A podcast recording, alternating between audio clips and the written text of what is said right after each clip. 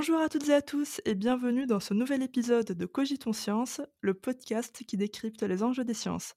Je m'appelle Intissar El Haj Mohamed et je suis journaliste pour Technique de l'ingénieur. Cet épisode est le deuxième de notre mini-série thématique sur l'énergie et la mobilité et il a pour sujet les biocarburants, en particulier les biocarburants avancés et leur usage dans le secteur automobile. Ici pour nous en parler, nous accueillons notre invité Jean-Christophe Viguier, responsable des programmes biocarburants à l'IFP Énergie Nouvelle. Jean-Christophe Viguier, bonjour. Bonjour Intissar et merci pour votre invitation.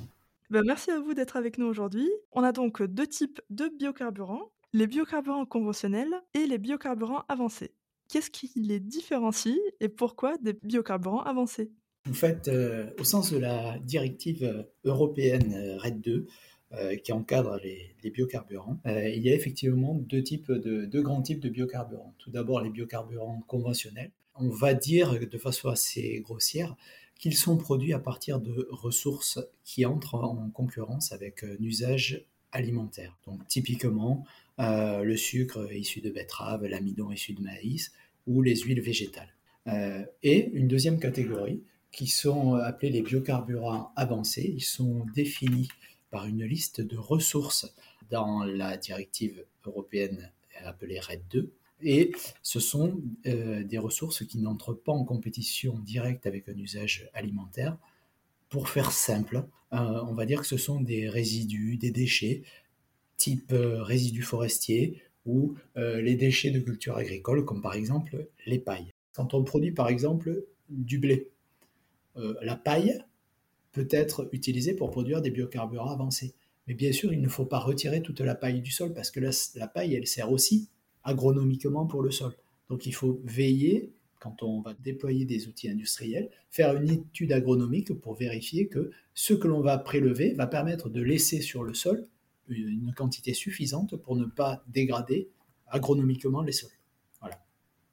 De façon très simple. Ensuite, on, peut dire que quand même les biocarburants avancés présente un bilan environnemental euh, en réduction d'émissions de gaz à effet de serre qui est en général euh, plus performant que celui des biocarburants conventionnels. Donc, d'après ce que vous dites, les biocarburants euh, avancés présentent des avantages qui sont évidents, mais justement, par quel procédé peut-on les produire? Alors, pour produire les biocarburants avancés, il existe de nombreuses technologies, mais là aussi, je vais essayer de faire simple. On peut distinguer deux grands types euh, de technologies. Alors, euh, une première, euh, un premier groupe de technologies qu'on appelle des technologies thermochimiques.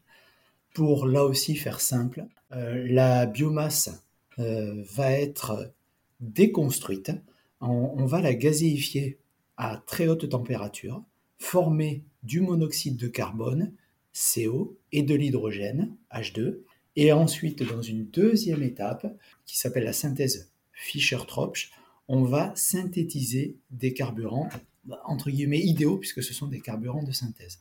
La synthèse Fischer-Tropsch est une réaction chimique qui porte le nom de deux chimistes allemands qui ont découvert cette euh, réaction euh, il y a euh, un peu plus d'un siècle. Donc ça, c'est la première voie que j'ai qualifiée de thermochimique. Une deuxième grande voie est une voie biochimique Là aussi, il va falloir déconstruire la biomasse. On va euh, transformer euh, la cellulose et l'hémicellulose, euh, qui sont deux des trois grands constituants de la biomasse.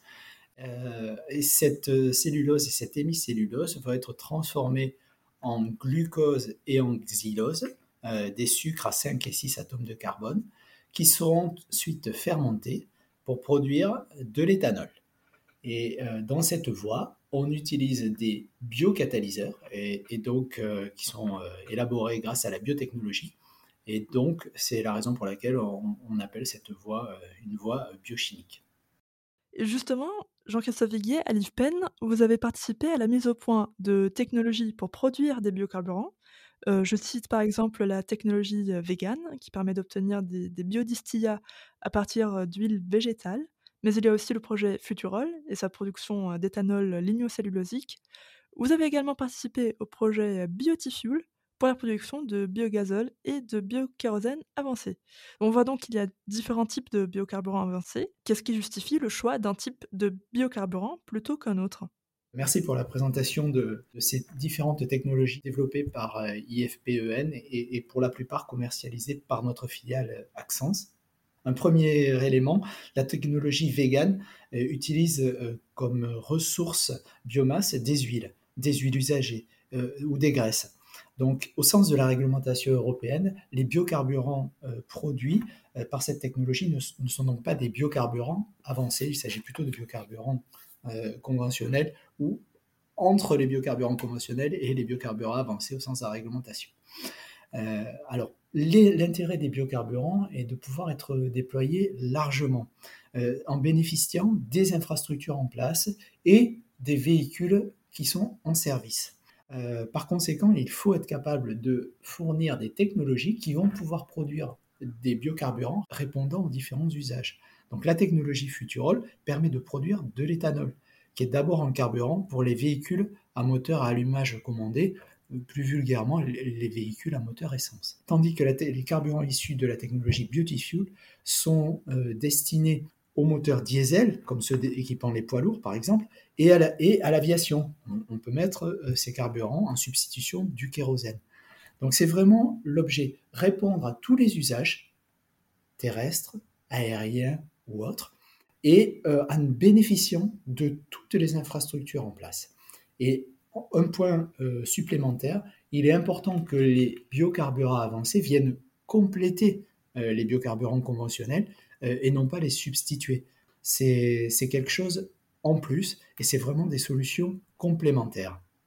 J'imagine que tous ces projets-là, vegan, futurol, biotifuel, sont des projets assez complexes et d'ailleurs certains d'entre eux ont duré presque 10 ans. Ils auront sûrement requis, j'imagine, une forte coopération entre laboratoires de recherche et industriels. Comment de tels projets sont-ils mis en place? Vous touchez un, point, un point sensible. Développer des technologies, c'est un peu un, chemin de croix. Et pour faire une image très simple, vous comprendrez aisément que transformer un bout de bois en un carburant, euh, ça nécessite des technologies sophistiquées. Euh, il faut pour cela mettre en œuvre de nombreuses compétences en chimie, en génie chimique, en hydraulique, en thermodynamique, en biotechnologie et également en économie ou en analyse environnementale. Ensuite, pour que ces technologies euh, soient mises sur le marché, c'est vraiment l'ADN d'IFPEN c'est-à-dire l'innovation, porter une idée sur un marché, eh bien, il faut donner euh, des garanties aux industriels. Car un industriel qui va mettre en œuvre ces technologies va parfois investir plusieurs centaines de millions d'euros. Donc il faut qu'il soit sûr que le risque technologique est maîtrisé. Pour cela, après des études en laboratoire, euh, bien, il est souvent nécessaire de passer par une phase de démonstration, c'est-à-dire construire euh, un ensemble qui va reproduire euh, au plus près l'unité industrielle, mais dans une taille plus petite. C'est ce que nous avons fait pour Futurol et Beautyfuel. Et pour construire ces outils de démonstration, cela prend au minimum 3 à 5 ans. Et ensuite, il faut les faire fonctionner, les exploiter et euh, analyser tous les résultats. C'est ce que font les, ingénieurs et les chercheurs d'IFPEN. Et moi, j'aime bien appeler ces outils de démonstration des usines à données, parce que toutes les données euh, qu'elles produisent euh, sont utilisées par nos ingénieurs pour ensuite établir, les règles de design des unités industrielles. Alors, pour cela, vous comprendrez qu'au-delà du, temps, ça nécessite de mobiliser des sommes très importante. Pour le projet Futurol et Beautiful, c'est entre 90 et 180 millions d'euros qu'il a fallu mobiliser. Euh, c'est impossible pour une entreprise comme IFPEN euh, seule. Et donc, dans ce contexte, il est important de réunir des partenariats impliquant à la fois les acteurs de la biomasse, les acteurs de la RD et les acteurs industriels des carburants ou des biocarburants. Et c'est ce que nous avons essayé de faire dans les projets Futurol et Beautiful. Et donc tout cela prend du temps, de l'argent, mais c'est aussi le gage euh, d'un succès, de futur succès industriel. Alors, je me permets juste de, rebondir sur ce que vous venez de dire. Est-ce que vous pouvez juste nous donner euh, des exemples de, partenaires? Justement, quels sont les, profils de ces partenaires?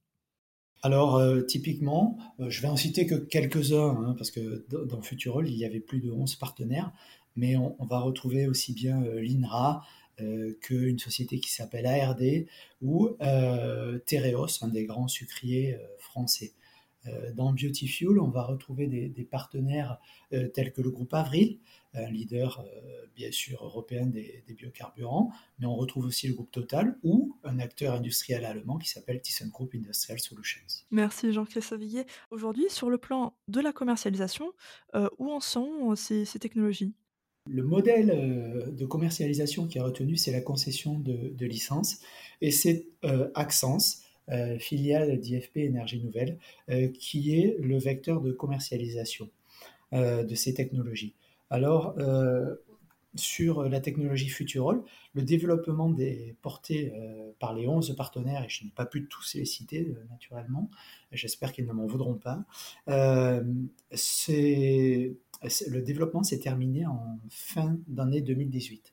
Ensuite, Access donc a, lancé la commercialisation et euh, nous avons eu le, plaisir de voir la signature d'une première licence de cette technologie en février 2020.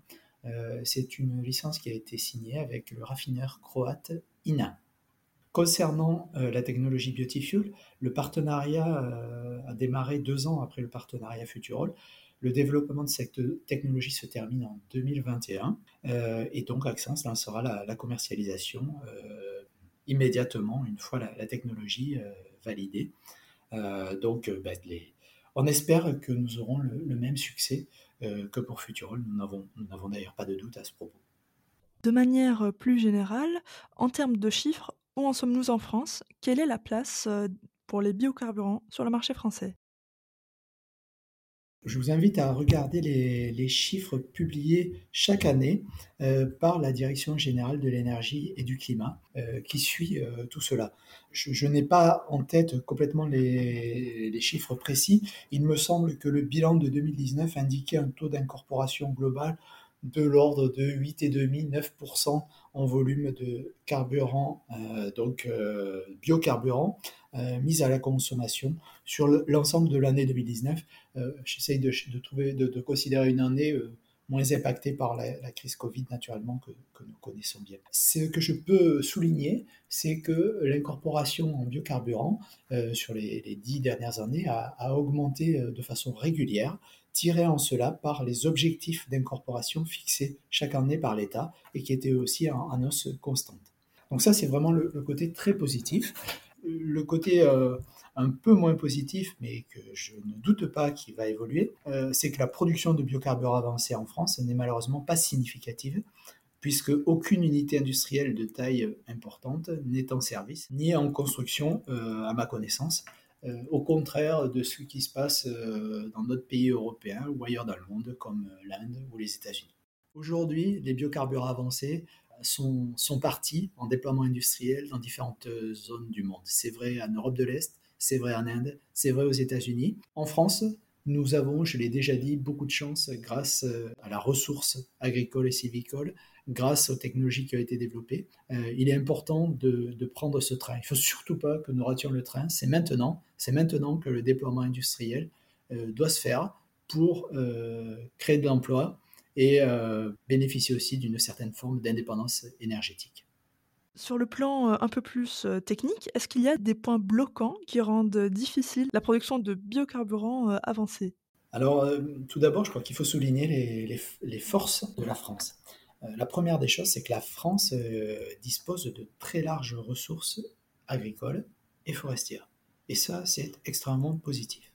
Deuxième point, la France a fait d'importants efforts de recherche et d'innovation avec le soutien de l'État et euh, dispose désormais de technologies pour produire des biocarburants avancés tels que Futurol et Beautyfuel. Donc ça, c'est vraiment des choses euh, majeures et peu de pays dans le monde peuvent euh, se prévaloir d'une telle situation.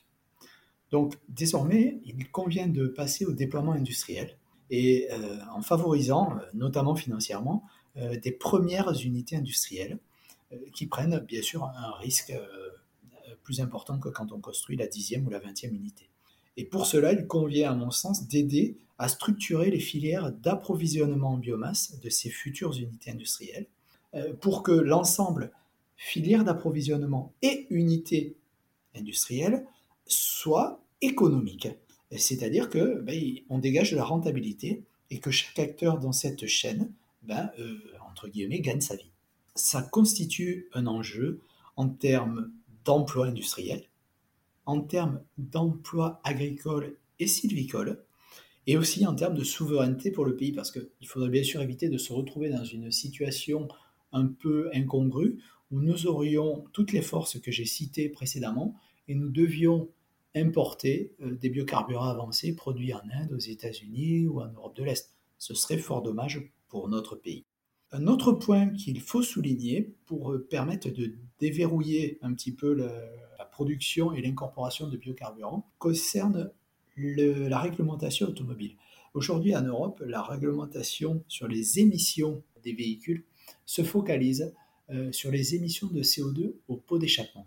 Euh, ce qui est un biais dans la réglementation, car ben, ce CO2, quand il est d'origine biogénique, comme quand il provient des biocarburants, est compté comme un CO2 qui proviendrait d'un carburant fossile. il convient de changer la réglementation et de mettre en œuvre une réglementation en analyse de cycle de vie, du puits à la roue, qui fait bien ressortir les avantages des biocarburants et euh, n'introduit pas de biais envers des technologies. Euh, et pour cela, ça permettra de favoriser euh, les constructeurs automobiles qui mettent à la consommation des véhicules capables d'utiliser des biocarburants en très grande quantité. Donc ces, points sont à, corriger de façon urgente et pour favoriser le déploiement sur notre territoire d'outils industriels de production de biocarburants avancés.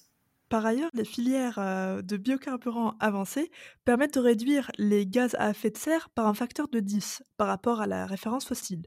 Mais est-ce qu'il est possible actuellement de rouler avec seulement du, biocarburant? Est-ce que le biocarburant confère la même autonomie que le carburant fossile? Alors c'est un point important, comme je vous l'ai dit, le, but est de bénéficier des infrastructures et des véhicules qui existent hein, avec les biocarburants.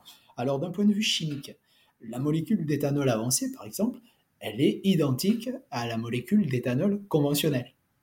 Donc elle peut être utilisée dans les mêmes conditions et en complément de l'éthanol conventionnel qui existe aujourd'hui déjà euh, dans certains de nos réservoirs.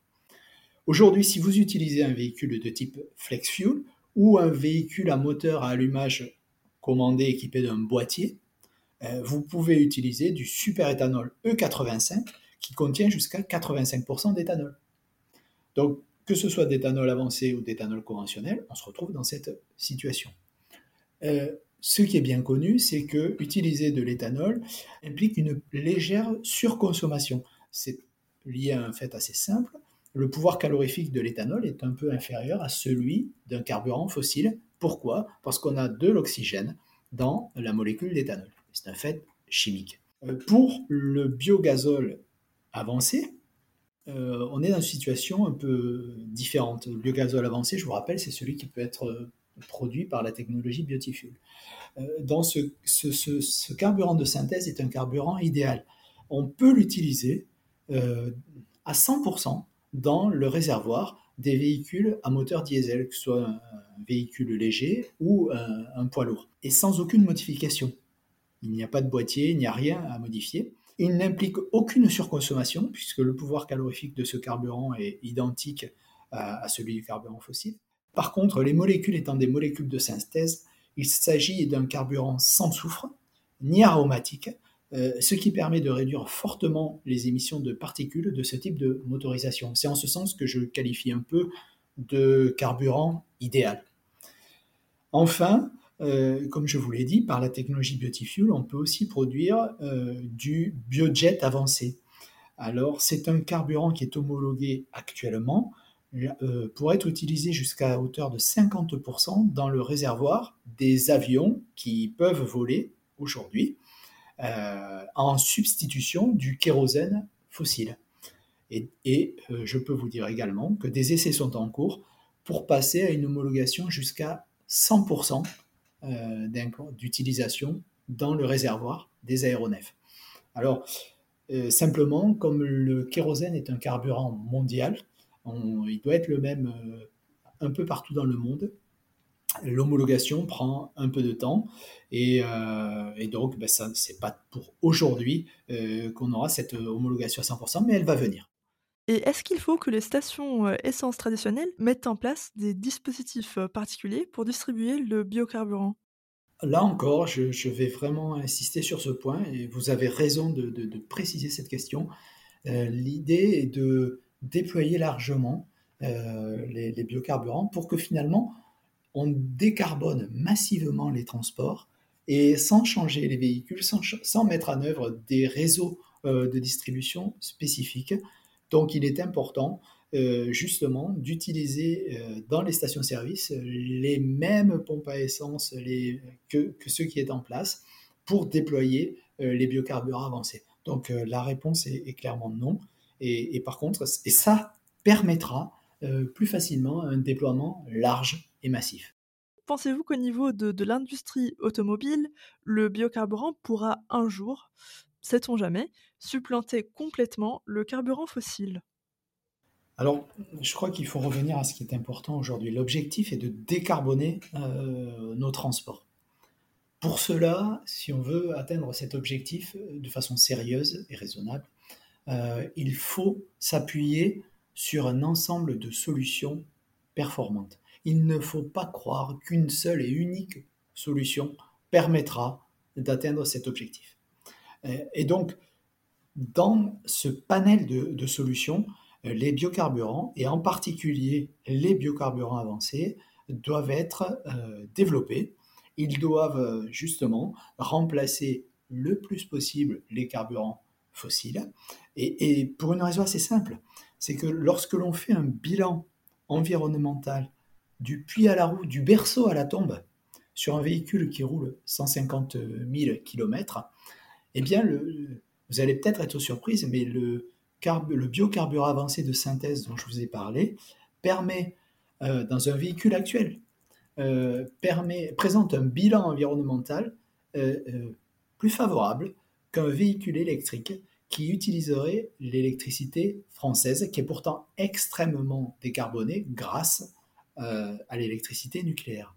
Donc ceci juste pour dire que les biocarburants et les biocarburants avancés en particulier sont une très bonne solution pour décarboner euh, nos transports et donc ils doivent être mis en œuvre aux côtés euh, de l'électrification, de l'hybridation et c'est probablement en combinant toutes ces solutions que nous pourrons atteindre un objectif ambitieux de décarbonation des transports. Qui plus est, euh, ils peuvent répondre à des usages particuliers euh, ou d'autres solutions sont peut-être pas euh, tout à fait euh, intéressantes pour les consommateurs.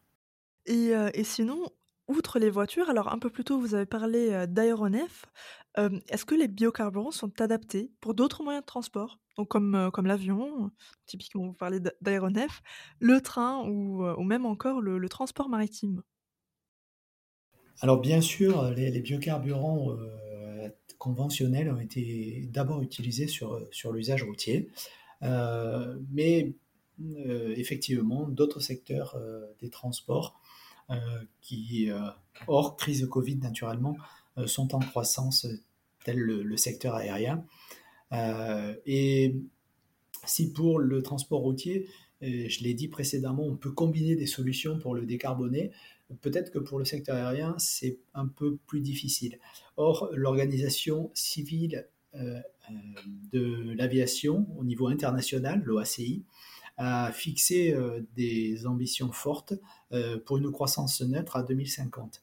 Et elle-même, dans l'analyse de ses membres, a mis en évidence que les biocarburants joueraient un rôle majeur pour atteindre cet objectif aux côtés bien sûr de l'amélioration des aéronefs, de l'amélioration de la gestion du trafic aérien.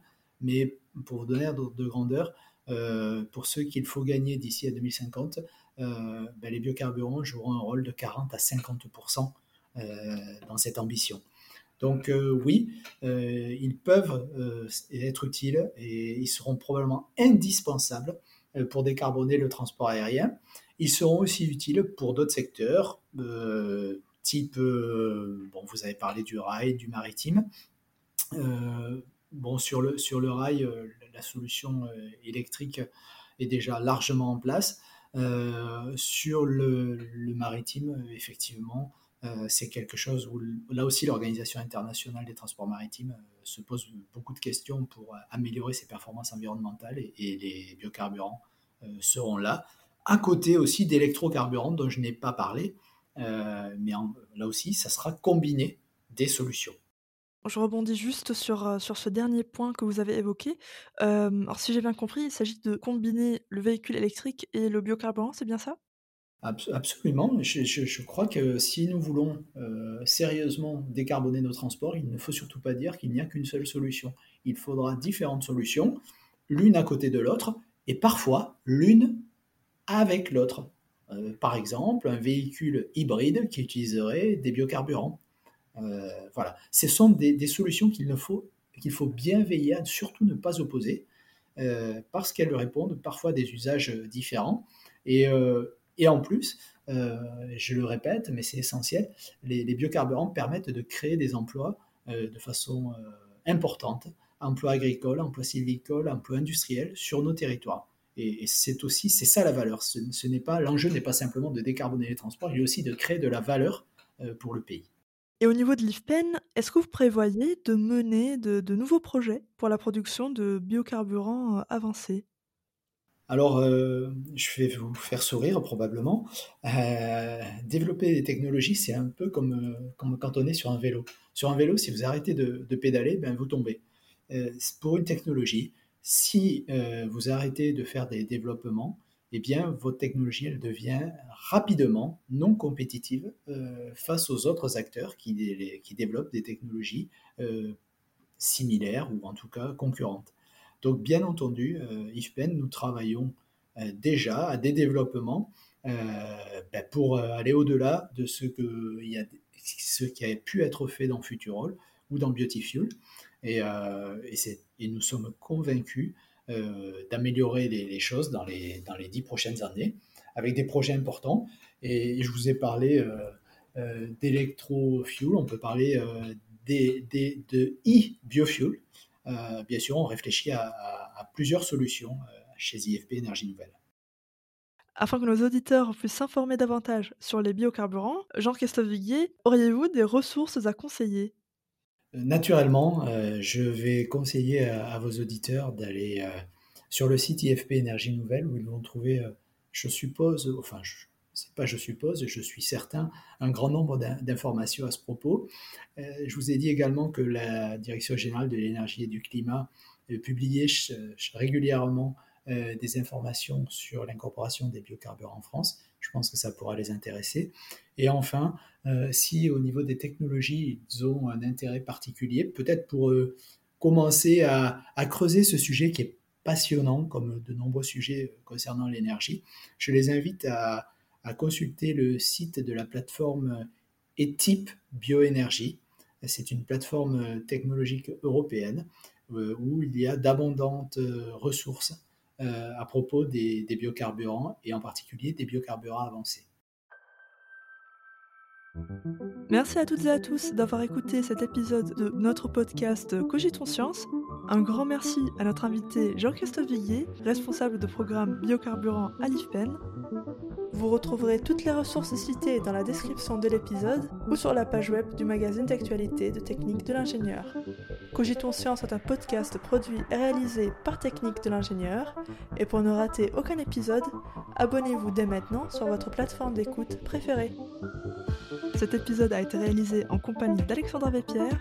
Le générique a été créé par Pierre Ginon. Cogitons Science revient avec un nouvel épisode à la rentrée. Bonnes vacances et à bientôt